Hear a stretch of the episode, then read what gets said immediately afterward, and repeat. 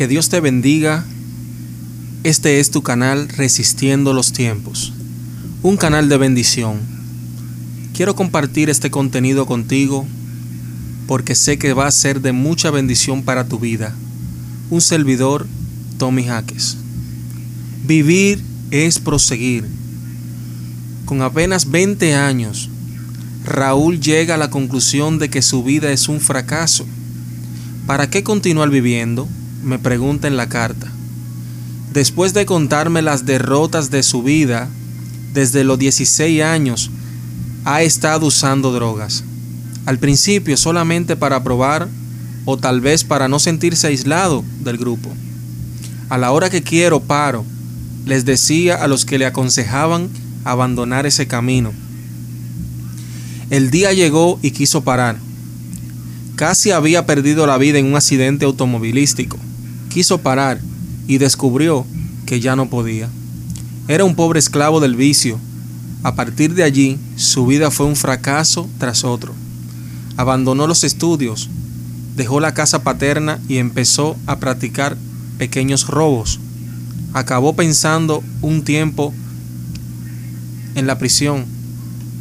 Cierta noche, medio drogado, prendió la televisión del cuartucho inmundo que compartía con otros drogadictos y vio un predicador hablando del amor de Dios, de las incontables oportunidades que el Señor da a los seres humanos.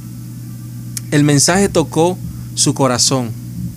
Fue a raíz de eso que escribió una carta a la producción del programa. Filipenses 13:14 dice, prosigo a la meta, al premio de supremo llamamiento de Dios en Cristo Jesús. Al leer este versículo anterior, tengo la impresión de que el apóstol San Pablo le está hablando a este joven. Prosigo a la meta, dice Pablo. El verbo proseguir en griego es lambano. Literalmente significa alcanzar la cumbre de una montaña para descubrir que existe otra montaña más alta. Proseguir no es simplemente seguir, es seguir a pesar de las dificultades, de las derrotas y de las promesas no cumplidas. Proseguir es continuar. Llegar es parar. El día que paras, mueres. La vida es proseguir. Raúl necesita levantarse y proseguir. Todos necesitamos hacerlo cada día a despecho de los, de, los errores cometidos. La más grande tragedia del ser humano no es resbalar y caer, sino quedarse caído pensando que una derrota es el fin de la carrera. En la pasarela de los victoriosos no desfilan las personas que jamás conocieron la derrota. La victoria es fruto de continuar a pesar de los fracasos ocasionales.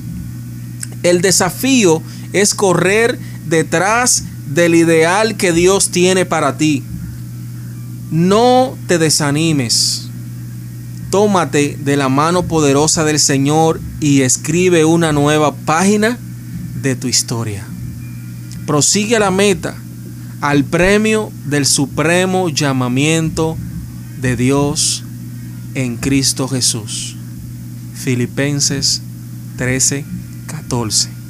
Que Dios te bendiga, que Dios te guarde y espero que esta reflexión haya hablado tu vida.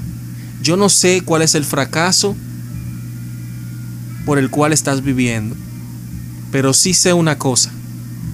Es que si prosigues a la meta y al premio del supremo llamamiento de Cristo Jesús, vas a alcanzar la victoria y vas a llegar a la meta.